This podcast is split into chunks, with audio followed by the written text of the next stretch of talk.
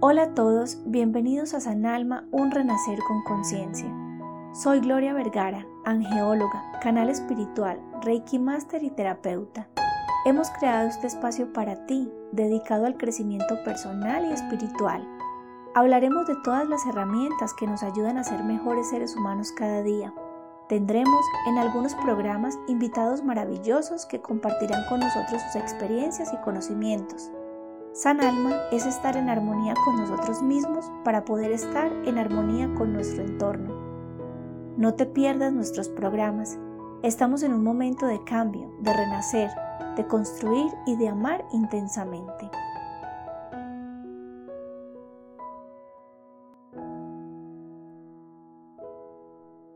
Hola a todos, bienvenidos nuevamente a este espacio que es dedicado al crecimiento personal y espiritual no solo para quienes nos escuchan, sino también para los que hacemos parte de este proyecto. Deseo también que se encuentren gozando de buena salud mental, espiritual, emocional y física, y que estén aprovechando al máximo esta pausa de autocuidado para fortalecerse y proyectarse. Hoy tenemos un tema muy interesante y que viene desarrollándose desde la antigüedad. Les estoy hablando de la geometría sagrada. Se dice que desde la antigüedad la geometría ha sido un canal de acceso al conocimiento de las leyes que gobiernan o rigen el universo. Todo lo que compone la geometría, como sus formas, los números y las proporciones, son comprendidos como un mundo de símbolos que guardan innumerables secretos de la creación. Para este tema tenemos un invitado muy especial. Se trata de Raúl Fernando Munevar Villate, arquitecto, evaluador, empresario independiente, gerente de la inmobiliaria Escala en Tunja, Colombia, reikista nivel 3 del sistema Usui, egresado de San Alma, estudioso apasionado de la geometría sagrada y actualmente en formación del sistema Reiki Teramai. Les recuerdo que actualmente todas nuestras entrevistas son a través de una llamada y puede presentarse algunos inconvenientes en los audios, por lo que les pido disculpas por ello. Hola Fernando, bienvenido y qué gusto que estés compartiendo parte de tu trabajo con nosotros. Hola Gloria, muchas gracias por la invitación. Estoy muy complacido y muy contento de estar aquí compartiendo este espacio contigo, además de este tema que es bastante, bastante interesante y qué mejor tener este espacio para compartirlo con todos tus oyentes y seguidores. Muchas gracias Fernando. Bueno, empecemos entonces porque como tú dices, este tema es muy extenso, interesante, es otro mundo. Realmente yo confieso que no tengo mucho conocimiento del tema, aquí el experto eres tú, pero entonces empecemos por contarle a todas las personas qué es la geometría sagrada y por qué se dice que nos acompaña desde tiempos antiguos. Claro que sí. Mira, si iniciamos con descomponer como tal la palabra geometría, encontramos que del griego geo significa tierra y metría significa medida, lo que referencia a la medida de la tierra a las proporciones y a los patrones que se pueden observar. Ahora, geometría sagrada es el nombre que recibe el grupo de patrones y proporciones geométricas que hacen posible las manifestaciones físicas del universo. Hace posible la existencia de la materia, de los elementos, y no solo de los elementos, sino también de diferentes manifestaciones de la energía. Ya lo decía eh, uno de los grandes eh, científicos y físicos que ha existido, que es Nikola Tesla, donde nos dice que si queremos entender realmente cómo funciona el universo, tenemos que pensar en términos de energía, de frecuencia y vibración. Ahora, eh, la geometría se convierte en un lenguaje simbólico de las fuerzas creadoras del universo, porque todo el universo proviene de una fuente o principio universal, donde se puede observar cómo todo lo que existe fue creado bajo los mismos principios básicos desde un átomo hasta una galaxia, siguiendo los mismos patrones geométricos. Bueno, tú tocaste un tema súper importante y es el tema de la energía. Tú sabes que yo soy muy mm, insistente en eso porque para mí y en, la experiencia que de pronto yo tengo y que continúo eh, formándome, continúo aprendiendo en todos estos procesos espirituales, he comprendido que la energía es la base y es la puerta de entrada a todos los aprendizajes y a todos los procesos espirituales que uno pueda tener. Conocer su propia vibración y conocer la vibración eh, que nos rodea, pues es fundamental para entender y comprender todo lo que se está moviendo alrededor de nosotros, para comprender eh, una meditación, para comprender el funcionamiento de los chakras, para comprender las diferentes vibraciones de, las manifestaciones espirituales que nos pueden llegar. Entonces mira que hasta en la geometría sagrada está presente ese tema de la energía. O sea, me pareció muy interesante eso que, que nos comentas sobre, mm, sobre esta teoría pues, de la energía en la geometría sagrada. He leído un poco sobre algunos aspectos o condiciones específicas, Fernando, que componen la geometría sagrada, que se les conoce como triada o trinidad sagrada. ¿De qué se tratan estos aspectos y, y cuáles son? Como Nikola Tesla mencionaba tres aspectos para conocer el universo, que es energía, frecuencia y vibración, esto también lo podemos representar en tres niveles de vibración o tres niveles diferentes como lo es el sonido, la luz y la forma. Cada uno de estos contienen diferentes manifestaciones o cualidades que contienen información. Pero mira lo interesante de esta última palabra que acabo de decir, información, ya que información sería el sustantivo latino informatio o el verbo informare y el significado es dar forma a la mente. Ahora, por otra parte, la palabra griego corresponde eh, al morfe, la cual eh, surgió de la palabra latina forma. Entonces, tenemos en cuenta que estos tres aspectos que te acabo de decir, que como es el sonido, la luz y la forma, contienen información, la cual es se relacionan con la información que nosotros o cada uno de nosotros tiene en su interior. Ahora, regresando a los tres niveles, tanto el sonido como la luz se grafican por medio de ondas, donde varían dependiendo su longitud y esa información se relaciona y trabaja con nuestra propia información y se puede alterar estados de conciencia, donde favorecen a las personas, otorga una serie de beneficios emocionales, físicos, psicológicos. Además, eh, hablando del sonido, recordemos que pues esta es una herramienta preferida o fue una herramienta principal en los rituales sagrados desde el inicio de la civilización. La parte de los tambores, la parte de los diferentes sonidos con diferentes instrumentos fueron bastante importantes y aún lo siguen siendo. No por nada, pues al día de hoy todavía se siguen haciendo terapias, musicoterapia, para tratamiento de diferentes enfermedades físicas, psicológicas y emocionales. Ahora, si observamos la geometría como tal, tanto de lo que podemos ver de las ondas de eh, sonido como las ondas de luz, las graficamos precisamente con unas ondas que suben y bajan, que podemos llamarlas longitudes de onda. Entonces, eh, así como en la parte del sonido, tiene sus longitudes de onda y se pueden escuchar diferentes tonos, en la luz sucede exactamente lo mismo. Las longitudes de onda nos dan diferente eh, particularidad o comportamiento en las personas y entre mayor la longitud de onda, pues se ve diferentes colores, que va desde el, rojo, el naranja, el amarillo, el verde, el azul, el añil, el violeta. Esos digamos que serían los colores principales que se podrían ver en estas longitudes de onda. Ya después de esos, pues ya vendrían los infrarrojos o ya verían los eh, rayos gamma, que pues no son eh, perceptibles a, al ojo humano, pero que pues de todos modos están ahí. Ahora, si nosotros vemos estas formas eh, que son ondulantes, si vemos una representación tridimensional, estas ondas formaría lo que también es como un, una espiral.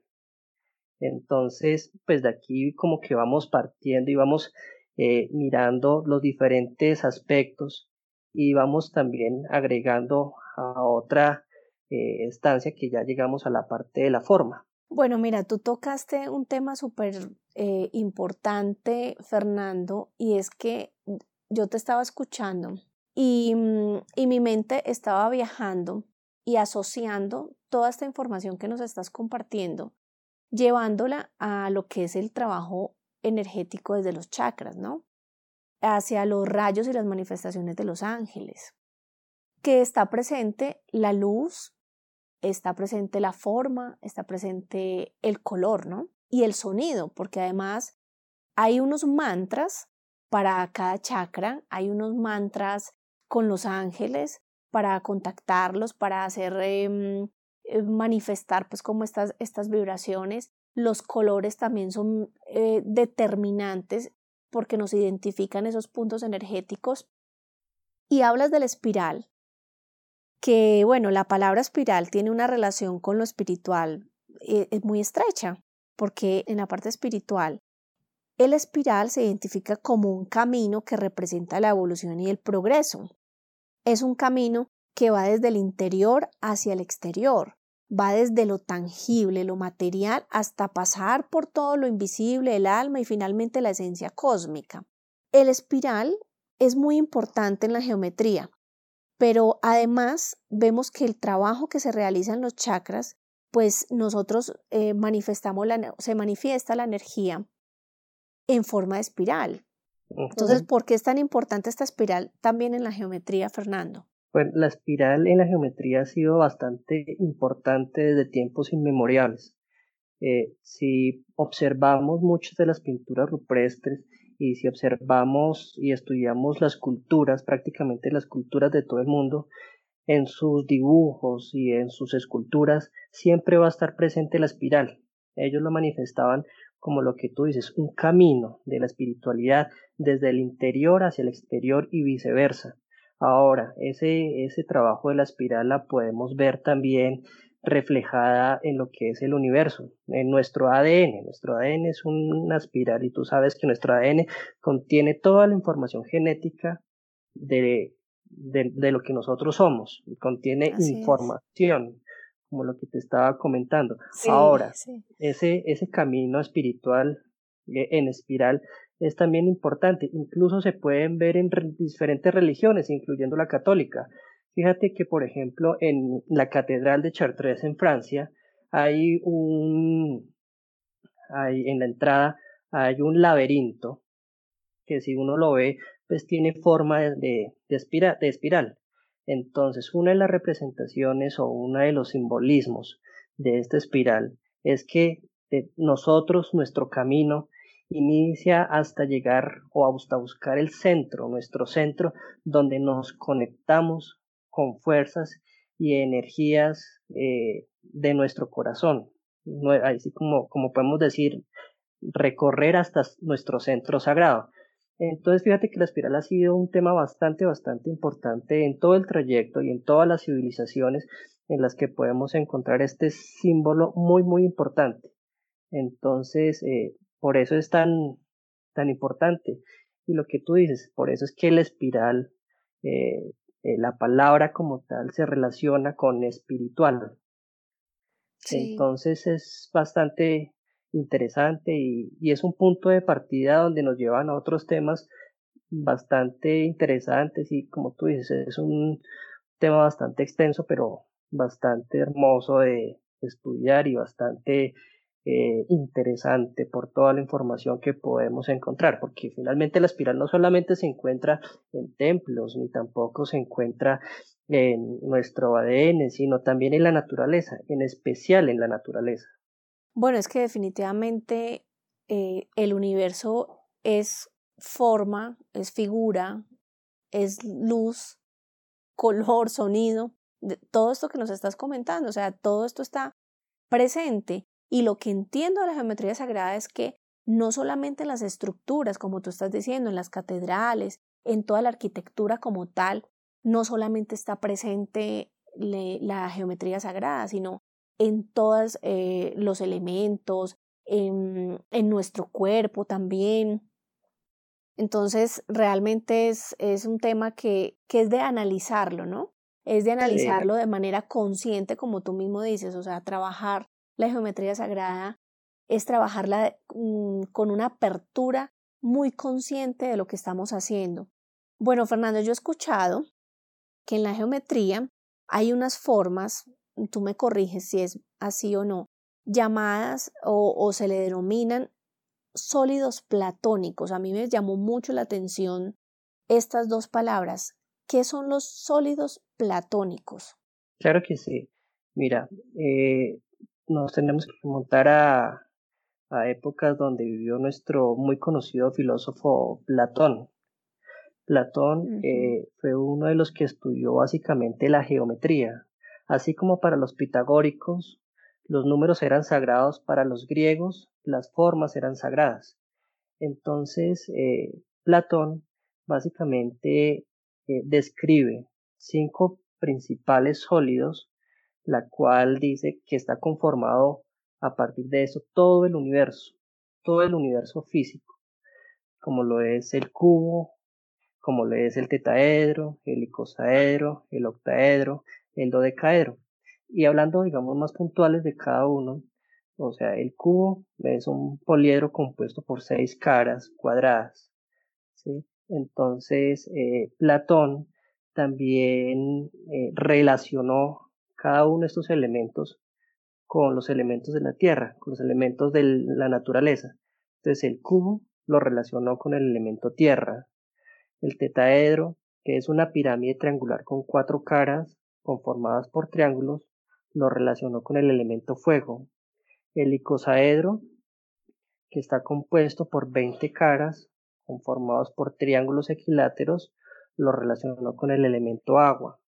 El octaedro, eh, que está conformado por ocho caras en forma de triángulos equiláteros, que es como una pirámide, es decir, como una pirámide con una punta hacia arriba y la otra pirámide con la punta hacia abajo, eh, lo relacionó con el elemento aire. Y el dodecaedro, que está compuesto por 12 caras, donde sus 12 caras son pentágonos, es decir, que tiene 5 lados, lo relacionó con el elemento éter. Entonces, lo que manifestaba Platón era que prácticamente estos cinco sólidos platónicos se encontraban o formaban la estructura de lo que todo se conoce en la naturaleza y no solamente en la naturaleza, sino en el universo. Entonces, eh, ya como tal, conocemos muchas veces las propiedades del agua. Eh, hay un documental la cual recomiendo mucho, que es Los mensajes del agua del doctor Masaru Emoto, donde básicamente los cristales del agua reaccionan bajo eh, los pensamientos o las vibraciones de nuestras intenciones, de nuestras palabras, formando geometrías eh, hermosas dependiendo de las palabras, eh, asimismo, ya sean palabras de amor, de esperanza, como también se forman geometrías difusas, confusas y no muy agradables cuando eh, hablamos, cuando damos palabras como te odio, te quiero matar, etcétera, palabras fuertes y que de baja vibración, se forman cristales muy no muy agradables. Entonces él lo que eh, quiere dar a mostrar es que finalmente eh, la parte de nuestras vibraciones, de nuestras palabras, relacionan o trabajan también con la parte física y transforman la parte física. Entonces es un, documental bastante interesante que, que sí lo, lo recomiendo bastante. Ahora, en la parte de los demás elementos, como lo es el fuego, como lo es el aire, como es la tierra. Eh, todo esto lo relaciona básicamente porque tiene ciertas características, sus componentes tienen ciertas características que finalmente tienen dentro de ellas intrínsecamente estas formas.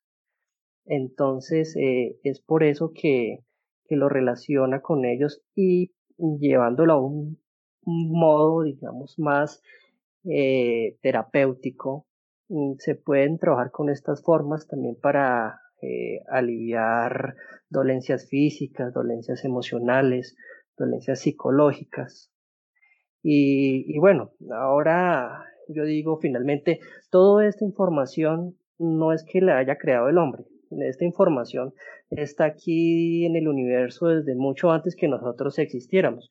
Básicamente todo este estudio, todas estas manifestaciones de la geometría sagrada y los números sagrados resultaron consecuencias y proporciones que han sido utilizadas desde hace mucho tiempo, ya sea que hablemos de la frecuencia Fibonacci, de la proporción aura, del número pi, y es que todo esto lo maneja de una forma perfecta y espontánea la naturaleza.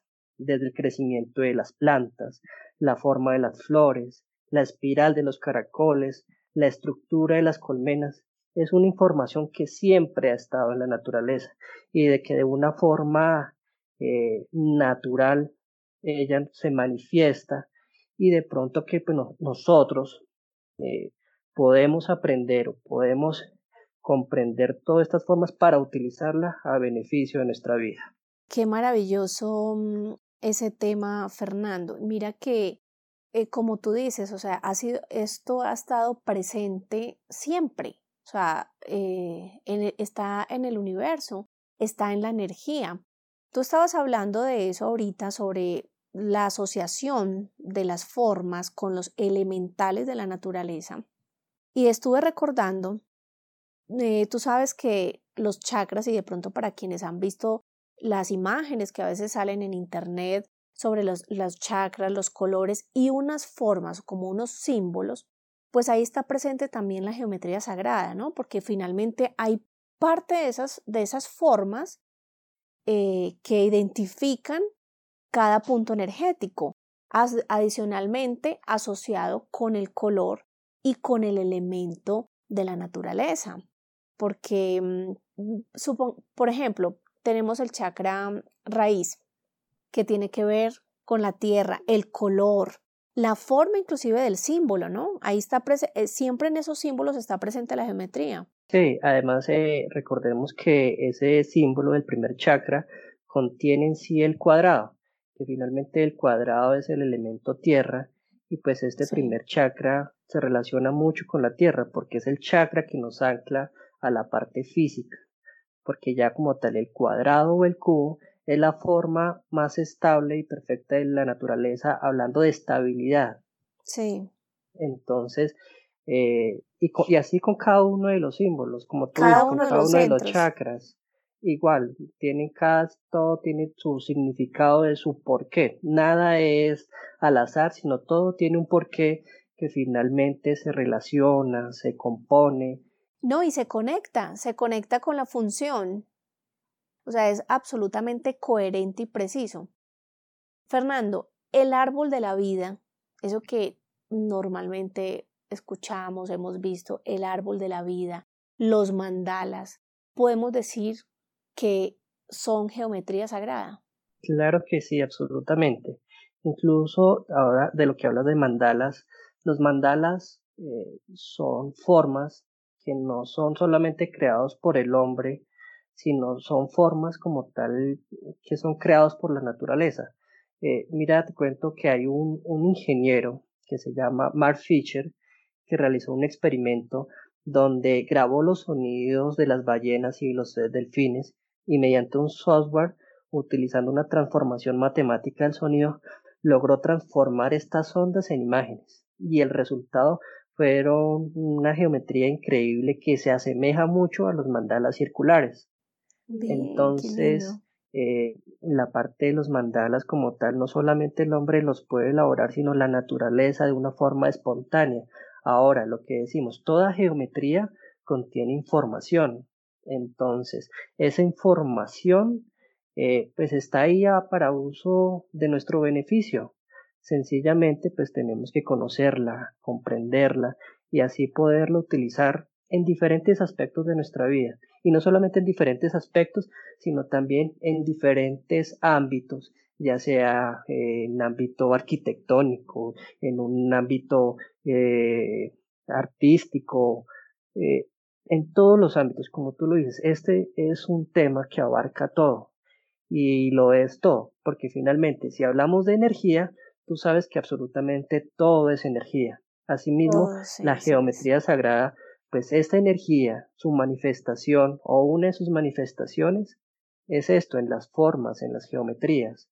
Entonces, eh, claro que es geometría sagrada y la parte de la, del árbol de la vida, bueno, el árbol de la vida yo creo que es otro tema hermoso y también es extenso, porque finalmente la composición de esta geometría es básicamente como el resumen de la creación, donde empieza a componerse por una serie de círculos que tienen su significado, que son 16, y más no estoy en total, que lo componen, y que después empiezan a unirse por líneas.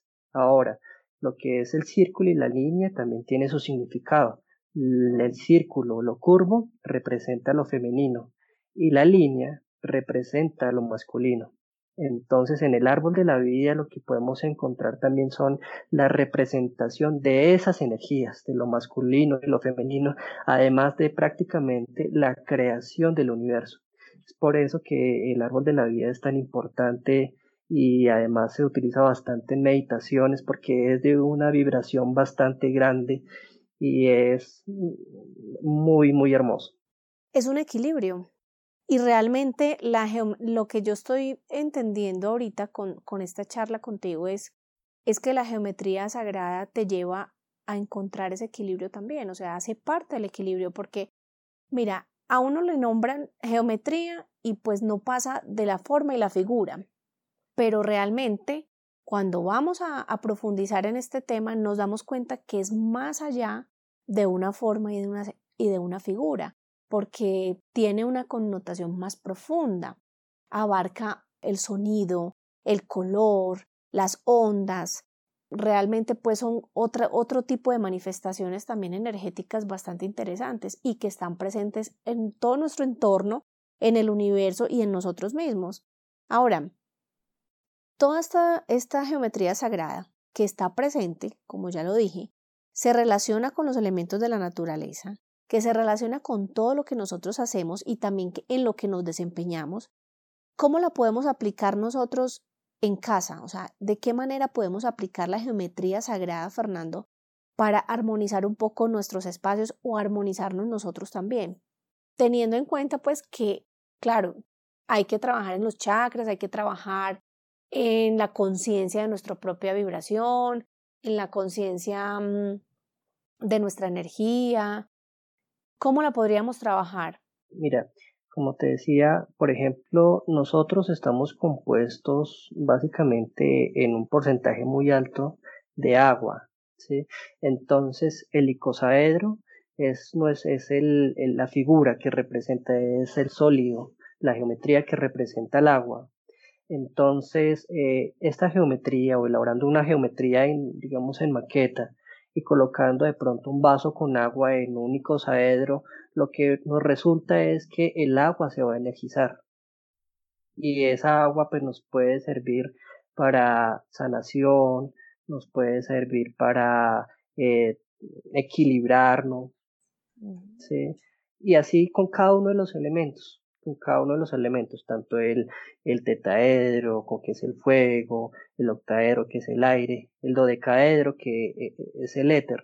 Ahora, mm, tanto en nuestras viviendas como en, todo lo, lo, físico, las construcciones físicas, hablando de arquitectura como tal, podemos encontrar esta geometría eh, en muchas cosas, ya sea desde el cojín de nuestra sala en forma cuadrada que representa la parte de la tierra o las líneas que representan la parte masculina, como la parte circulares que representan la parte femenina, ah, como por ejemplo también ya hablando de otros edificios como catedrales, como edificios religiosos, todos estos tienen dentro de sí mucho de geometría, otra cosa es que de pronto pues nosotros de una forma inconsciente no lo sepamos, pero de todos modos siempre han estado ahí y siempre han estado relacionados y han trabajado con nosotros. Ahora, ya que de pronto nosotros tengamos conocimiento y de pronto sepamos las virtudes de estas geometrías, nos ayudan a acercarnos un poco a ellas y tener ciertos beneficios, ya sea en la parte de la meditación, como hablábamos sobre la parte de la flor de la vida, ya sea, por ejemplo, simplemente eh, pintando mandalas, que finalmente es una práctica bastante eh, agradable, desestresante, en la parte emocional, en la parte también en la parte pues eh, espiritual, si se puede decir de alguna manera. Y pues de todos modos la relación con todo, con la naturaleza, tener unos, un girasol, donde en el girasol podemos tener representada la espiral. Eh, en muchas cosas que nosotros tenemos a la mano finalmente contienen geometría y que pues estamos eh, recibiendo esos beneficios de la geometría. Sencillamente que pues como no lo conocemos, pues no lo sabemos. Pero pues si empezamos a entender cómo relaciona, cómo se relaciona y cómo se puede eh, trabajar con ellos de una forma consciente, nos vamos a dar cuenta que finalmente eh, nos puede servir para muchísimo. Bueno, y de todas maneras, Fernando, yo pienso que lo que tú dices, escoger elementos que a veces los tenemos en casa de una manera inconsciente, o sea, no tenemos realmente como, no nos percatamos pues de, de la importancia que tienen estas formas, estas figuras, los colores dentro de los accesorios, dentro de las cosas que tenemos en casa. Pienso también que es importante escoger esos elementos que sean resonantes con nosotros. Por eso a veces nos inclinamos más por unos colores, por unas formas. Hay personas que no les gusta sino las cosas redondas, hay otras personas que no les gusta sino eh, todo así como muy simétrico eh, de cuadrados, eh, triangulares. Entonces yo pienso que son escoger los elementos que sean resonantes con nosotros, ¿no? Sí, claro que sí. Ahora fíjate que ahorita está de moda eh, una forma diferente de hoteles que se llaman glamping, que utiliza formas ah, geométricas. sí, en forma de icosaedro, en forma de, de, dodecaedro. Entonces, de todos modos, estas formas también pues, nos ayudan a, a relacionarnos, a interactuar con ellas. Entonces, por ejemplo, yo digo, bueno, uno puede ver un glamping en forma de icosaedro y uno puede decir, ah, bueno, muy bonito, pero finalmente detrás de esa figura estética que es agradable, se esconde un código, se esconde una información que va más allá. Si son hoteles y sirven para el descanso, probablemente alguien que se que en un glamping con una de estas formas geométricas al otro día va a decir que descansó súper rico, que se sintió maravillosamente. Y no es, no es por el hecho de descansar en un lugar diferente, sino que estas figuras geométricas están trabajando, se están relacionando, esta información está trabajando con nuestra propia información genética y entonces eh, genera estas, eh, estos estados de plenitud, de tranquilidad, de paz, de amor, de conciencia. Entonces, básicamente, digamos que todas estas eh, formas que están a nuestra disposición, muchas veces las vemos de una, una manera estética, pero detrás de esa estética hay una información mucho más interesante que puede ser para beneficio. Ahora, por ejemplo, las construcciones geodésicas también tienen una información, no es simplemente como tal la estructura como tal o la estética de la estructura, sino que también se relaciona, eh, también eh, comparte sus propiedades con, con, la naturaleza, sus beneficios. Entonces eh, es como una invitación a, a conocer estas figuras, a relacionarse con estas figuras y de esta forma podemos interactuar con ellas de una forma mucho más consciente. Claro, y que van a tener de todas maneras un impacto muy positivo en nosotros, en nuestra energía, en nuestro bienestar, en nuestra salud y también en, en por qué no decirlo, en una apertura de conciencia. Pues bueno, así hemos llegado al final de este episodio, no sin antes dejarles la invitación para que cada semana continúen conectados con nosotros.